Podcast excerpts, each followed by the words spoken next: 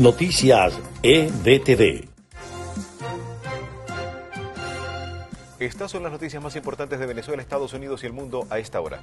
Un ataque con explosivo en el aeropuerto internacional de la ciudad de Cúcuta, en la frontera de Colombia con Venezuela, dejó dos policías y un supuesto agresor muertos el martes. La vacuna de Pfizer y BioNTech contra el COVID-19 es globalmente menos eficaz contra Omicron, pero protege el 70% en los casos graves, según un estudio presentado el martes y realizado en Sudáfrica.